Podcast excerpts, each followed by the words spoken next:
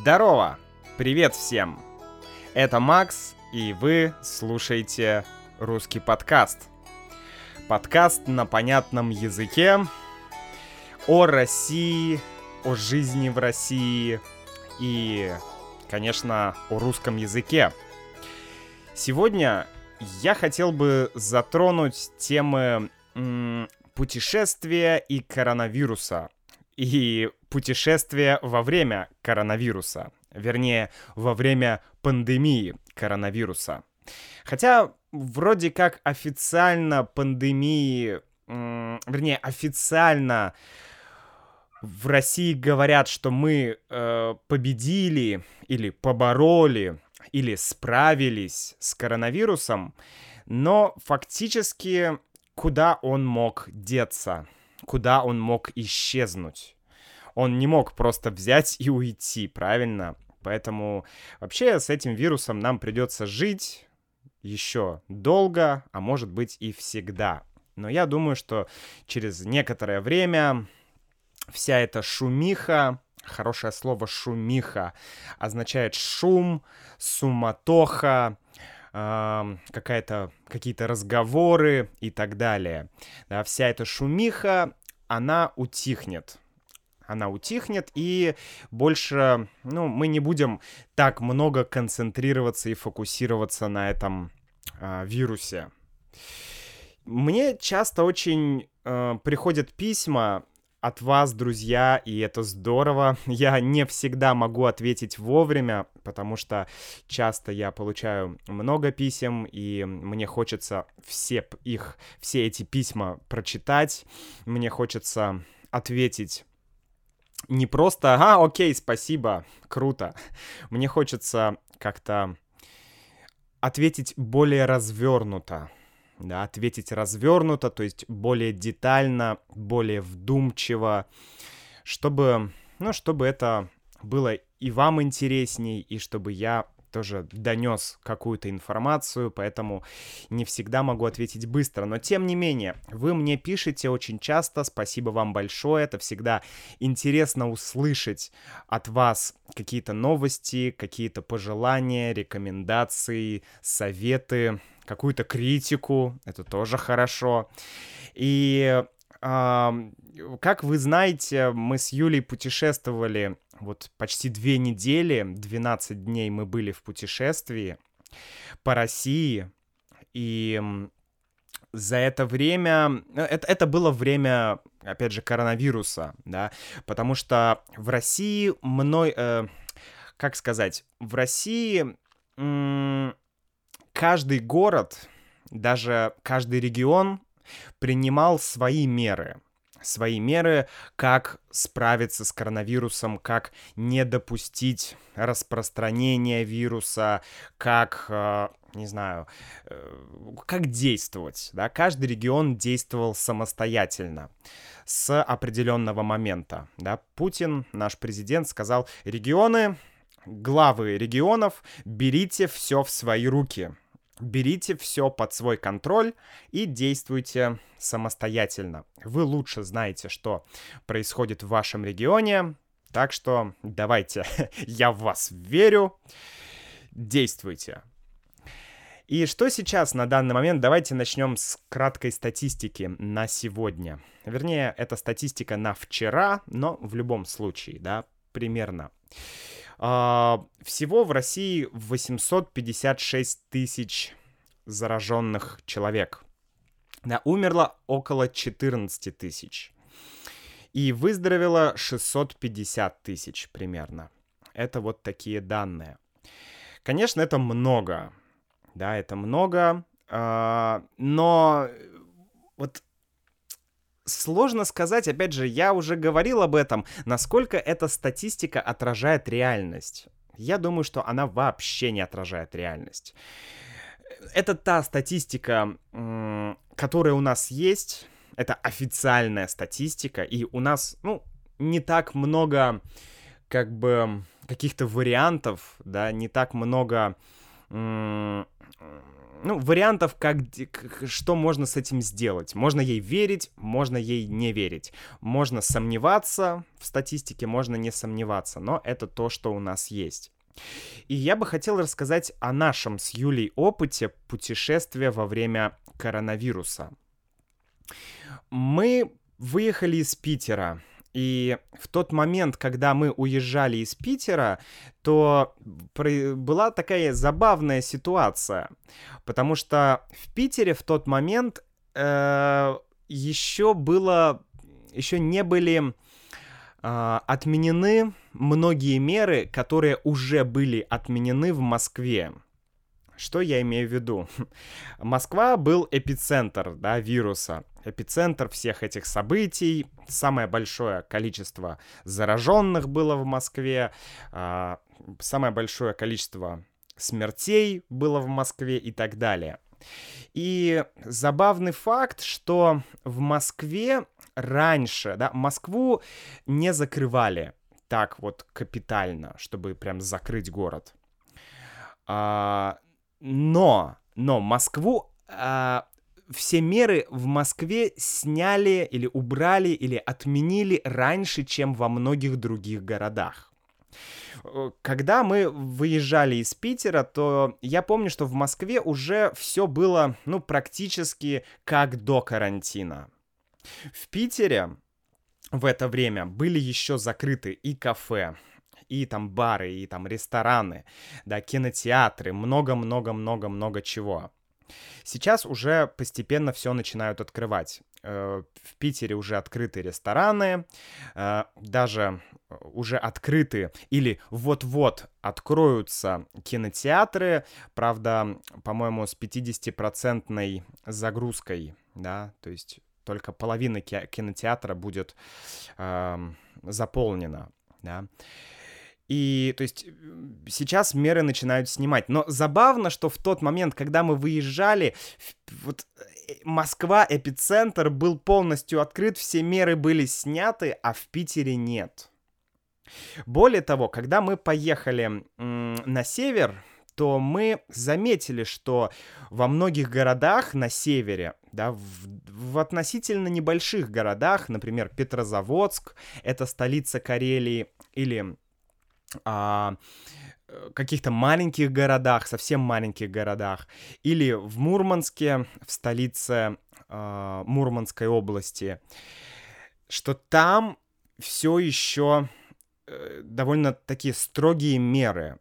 Например, в Карелии, когда мы были в Петрозаводске, мы заходили в кафе, кафе работало, но нам сразу сказали, надевайте маску, надевайте маску в Москве уже, мне кажется, ну, наверное, где-то так могли сказать тебе, но в Москве уже все как-то более, мне кажется, расслабились.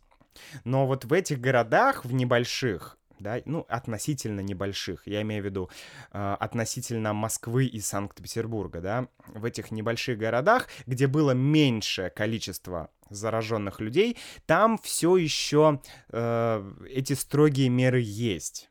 Например, два города Мурманской области, Апатиты, это город, город Апатиты и город Хибины. О, простите, город Кировск. Хибины это горы, а город Хи, э, Кировск. Эти два города были вообще закрыты на въезд, только по пропуску, только если ты там живешь, ты мог туда въехать. Э, и это было достаточно для меня странно, потому что, ну как так? Почему в эпицентре, в Москве все уже открыто, а во многих маленьких городах все закрыто? И здесь на этот счет есть большое количество разных мнений и слухов. Вообще, давайте немножко вернемся в прошлое. Ведь не так давно, помните, у нас даже был подкаст, было голосование за поправки в Конституцию в России, да? Я напомню, что вносилось множество поправок в Конституцию, и людям предлагалось проголосовать за поправки или против поправок, ну, против изменения, да, изм изменений э, в Конституции, против поправок. И у всех, почти у всех людей было ощущение, что как чем ближе было время голосования, тем более свободно было в плане коронавируса. То есть э, меры постоянно снимали, ограничения постоянно тоже снимали. Чем ближе к голосованию, тем все становилось лучше, тем вирус как бы отступал назад.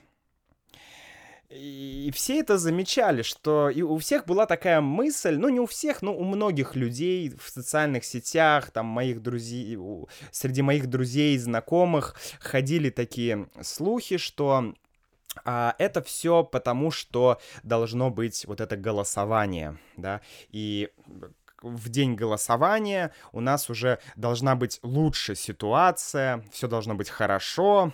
Плюс, если вы помните, был еще парад парад в честь Дня Победы, который обычно проводился 9 мая, но из-за карантина его перенесли на июнь. И многие говорили, что это связано с ослаблением мер. Да, что, что власти специально занижают статистику, что они делают все так, чтобы к, э, к этому параду победы и к дню голосования, чтобы ситуация казалась лучше, чем она есть на самом деле. И очень забавно, что сейчас у нас впереди еще одно голосование, вернее, выборы. 13 а, сентября 2020 года в России пройдут разные выборные кампании различного уровня. Это будут выборы глав субъектов федерации. А субъекты — это, ну, так скажем, регионы. Э, и, и главы этих регионов будут э, выбираться. Это вот будет все 13 сентября. И еще будут выборы, выборы депутатов законодательных органов государственной власти в 11 субъектах. То есть будут разного уровня выборы, и это тоже такой момент, который многие связывают с тем, что сейчас статистику занижают, что она меньше, чем есть на самом деле. Потому что, например, в Санкт-Петербурге сейчас э, не так много людей заражается вирусом, но, однако, очень много людей, очень большое количество людей погибает. Да, люди гибнут, люди умирают. И это странно.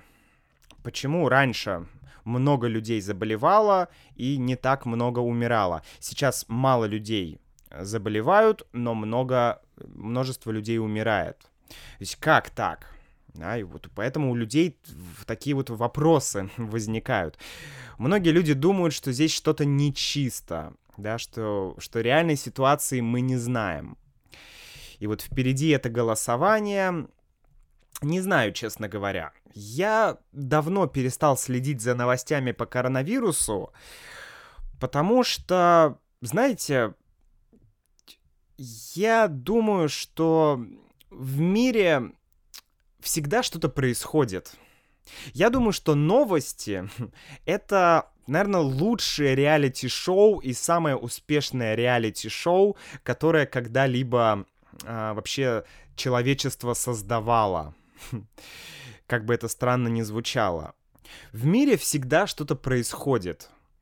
Коронавирус, какие-то политические интриги, какие-то войны, какие-то э, конфликты между странами или внутри страны. Э, и всегда есть что-то, что будет держать тебя на крючке. Да, как вот если аналогия с рыбалкой. Рыба хватает крючок, и ты держишь рыбу на крючке да, на этой маленькой острой металлической штуке. Вот так же ты сидишь на этом крючке, потому что постоянно твое внимание что-то приковывает. Да, приковывает. То есть э, фокусирует что-то твое внимание на событиях в мире, на происходящем. И тебе всегда это будет интересно. Тебя всегда это будет волновать. Это будет будоражить твой ум Да, будоражить означает волновать, да, будоражить. О! Это будет не давать тебе покоя. И, честно признаться, меня это очень часто достает. Мне очень надоедает вся эта бесконечная Санта-Барбара. И Санта-Барбара здесь я имею в виду старый-старый сериал, который в 90-е годы показывали в России, а может быть даже в начале 2000-х. И этот сериал, э, он был очень-очень-очень длинным. Там, я не знаю, сколько сезонов, но очень много сезонов. И там каждый герой э, уже с кем-то поругался, с кем-то помирился, в кого-то влюбился, женился, развелся. То есть вообще все, что было возможно сделать с героями этого шоу, да, этого сериала Санта-Барбара, все там произошло, да. Кто-то потерял сознание, кто-то там умер, кто-то опять там, не знаю, чуть ли не воскрес. То есть, ну, это вот Санта-Барбара в, в, в русском языке означает а, что-то долгое, длинное, бесконечное. Да, а, это такая Санта-Барбара. То есть постоянно интриги, какие-то эмоции, какие-то происшествия, и все это тянется, тянется долго, долго.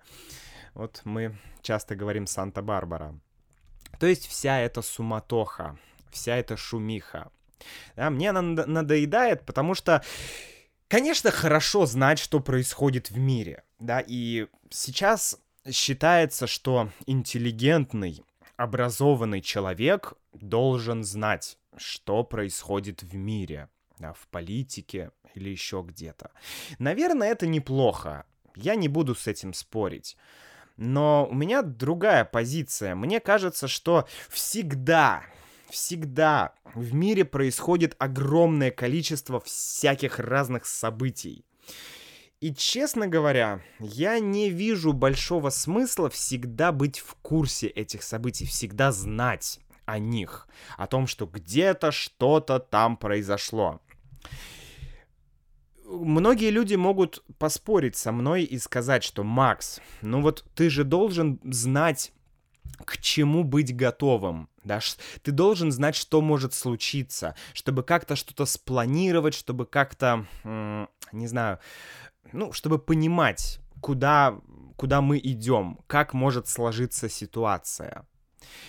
И действительно, да, ты должен знать. Но о самых важных событиях ты узнаешь, даже если ты не будешь специально об этом узнавать ты, даже если ты никогда не читаешь новости и не смотришь вообще ни телевизор, у тебя нет компьютера, нет телефона, ты все равно узнаешь о коронавирусе. Ты все равно будешь в курсе. Потому что это, этот информационный фон, да, который есть, эта информационная атмосфера, она, она, ты не можешь ее избежать, ты не можешь от нее уйти и все равно ты узнаешь о самом важном. Хочешь ты этого или не хочешь. Ну, если, может быть, ты уедешь жить в Сибирь, в лес, то, может быть, тогда ты не будешь об этом знать, но я думаю, что э, не так, не такое большое количество людей захочет уехать в Сибирь в лес и жить там, да, правда. Поэтому вот я не знаю, мой дедушка он всю свою жизнь, он очень интересовался политикой. И вообще в России, да и во всем мире на самом деле, многие люди интересуются политикой. На таком абсолютно бытовом уровне, да, что э, я хочу знать, что происходит. Я хочу знать, что происходит в мире. А что это тебе дает? Вот мой дедушка много-много лет смотрел телевизор, смотрел новости. Он там, он ну, на, на, насколько-то он разбирался, да, в том, что происходит. То есть у него была какая-то информация. Но он жил всю жизнь в своем поселке, да, здесь, где сейчас живу я. И он почти никуда не ездил. Да, всю жизнь они с бабушкой прожили здесь. Ну, нет, они, конечно, ездили э, во времена СССР, они ездили в разные республики, которые были э, рядом здесь, там в Литву, они ездили, э, по-моему, куда-то еще они ездили, в Молдавию, но э, суть в том, что это им ничего не давало. То есть ты сидишь здесь в своем мире, в своем селе, какая тебе разница нафиг, что происходит где-то там далеко, да? Опять же, мне кажется, это какой-то элемент реалити-шоу. Как все смотрели «Игру престолов», как все смотрели раньше «Санта-Барбару» или, не знаю, «Беверли-Хиллз 90210», да, просто тебе это интересно. Это просто шоу, это развлечение никакой полезной информации ты от этого не получишь, реальной информации, которая нужна для твоей жизни. Ну, если ты не политик или не экономист, да, или не профессор какой-то. Поэтому вот, это такая моя позиция. И э, что я еще хотел сказать? Э, мне хороший позитивный момент коронавируса, что в России начал, раз... не, не знаю, развиваться туризм. Я не уверен, что он начал развиваться, но, по крайней мере, внутренний туризм в России в этом году, он перешел в совершенно какой-то, он, не знаю, встал на другую ступень. Он, э, ну, получил колоссальный какой-то такой рывок, даже скорее перспективу развития, потому что границы закрыты, и гигантское количество людей э, поехало в разные регионы, в разные места. Вот мы сейчас с Юлей ездили на север, и многие гостиницы в каких-то маленьких-маленьких городках были переполнены, просто переполнены. И порой мы, нам было невозможно забронировать какую-то гостиницу, потому что просто не было мест. То есть в этом городе все. Ну, либо очень дорого, либо нет мест. И, и людей действительно огромное количество. Даже здесь, где я живу, да, здесь рядом есть озера, и здесь просто небывалое количество людей да, небывалое. То есть никогда раньше не было столько людей, небывалое количество людей на озерах. И это, конечно, напрягает, да, это не очень мне нравится, но я чувствую, что э, люди начали как бы не по своей воле путешествовать по России, да, те, кто раньше предпочитали ехать куда-то в другие страны. И это хорошо, потому что многие люди поняли, что в России очень много интересных мест, очень много крутых мест, куда можно съездить. И это здорово, если э, наш сервис, да, какой-то туристический, туристический сектор в общем, что он будет развиваться. Я считаю, что это круто. Вот, потому что мы были в Петрозаводске, в Карелии, да, столица Карелии, Петрозаводск. Потрясающий город, очень классный, небольшой, уютный, с огромным, даже я бы сказал, с гигантским озером. Очень красиво все. Можно гулять, можно поехать смотреть водопады, можно там кататься на разных там э, каких-то там мотоциклах по лесу, брать в аренду велосипеды, можно там на озере кататься на разных штуках. То есть огромное количество вещей, которые можно делать.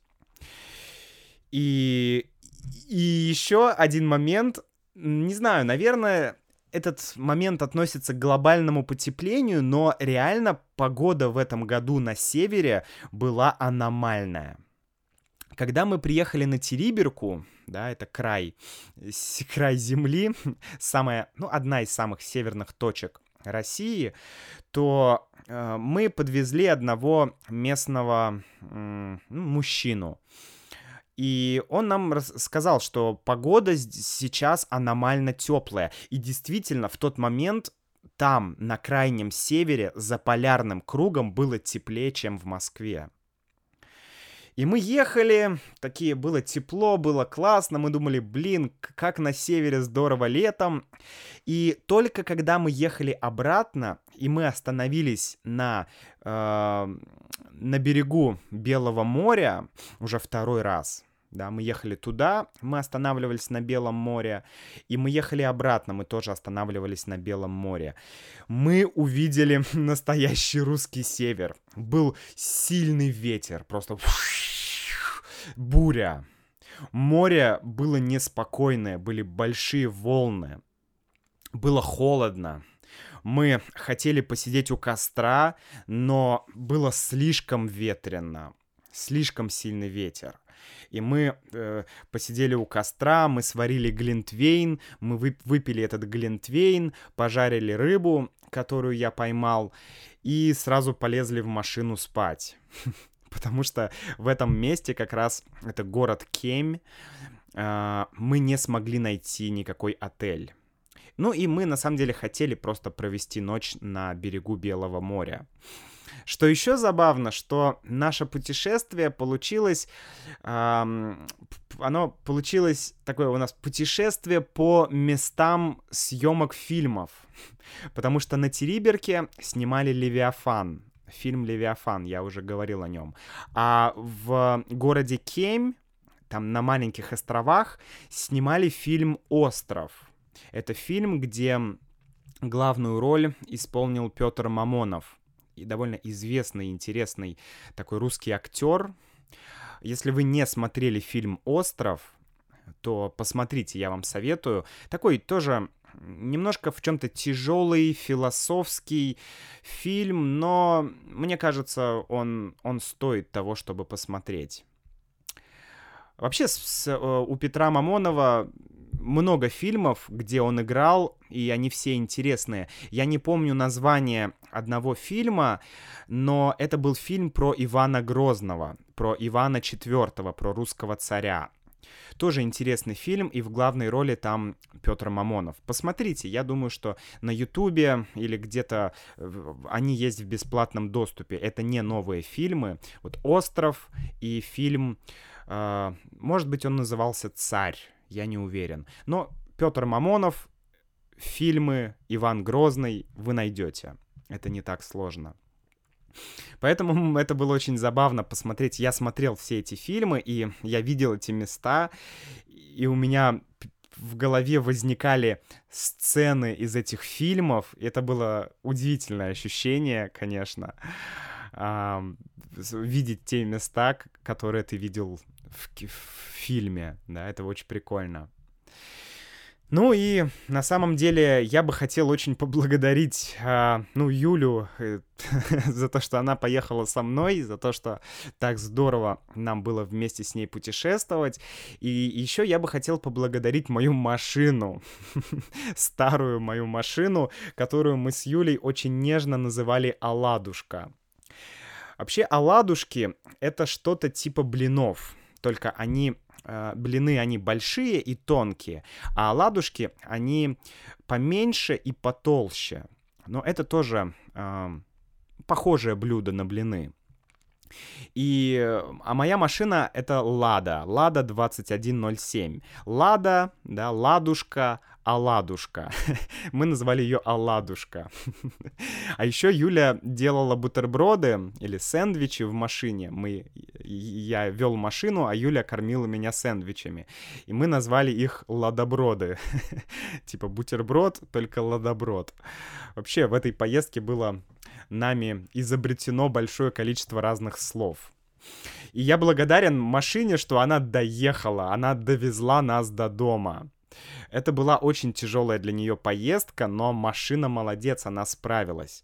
Правда, вчера Юля поехала в Москву, я хотел отвезти ее на вокзал, но машина все-таки не выдержала. Машина сказала «хватит». И у нее, э, в общем, кое-что случилось с подвеской. Кстати, подвеска, если мы говорим про машину, да, подвеска — это вся та система, не знаю, все те конструкции, которые относятся к колесам и вот вся эта система, которая как бы связывает, соединяет колеса. Да, вот это все подвеска или ходовая часть. Та часть, которая ходит, да, которая двигается в машине. Это мы называем подвеской. И, конечно, так как дороги были плохие местами, да, местами не было дорог, например, на Териберку, мы ехали по абсолютным таким э, по большим ямам, по кочкам. Конечно, для машины это было очень тяжело. Поэтому мне нужно сейчас ремонтировать подвеску и менять колеса, что я буду делать в ближайшее время. Но на самом деле э, я э, хочу еще, друзья, задать вам вопрос.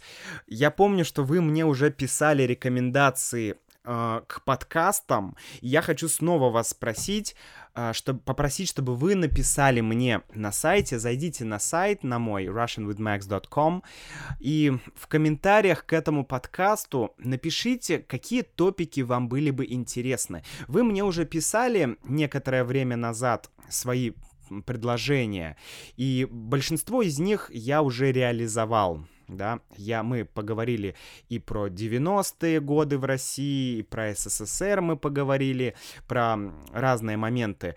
И что-то еще у меня осталось о чем я хочу поговорить позже, но мне хочется, чтобы вы еще, если вы хотите, да, что-то специфичное, что-то конкретное узнать о России, да, не просто э, я люблю подкасты про историю России, да, это слишком такой глобальный топик, а какие-то конкретные темы. Например, не знаю, э, я могу рассказать вам там про Петра Первого, или про Ивана Грозного IV, или, может быть, про Распутина, да, я знаю, что он очень популярен за границей.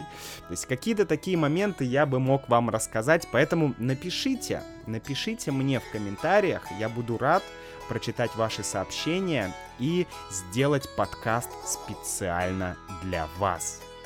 Ну а сегодня я с вами прощаюсь, до встречи и хорошего вам дня.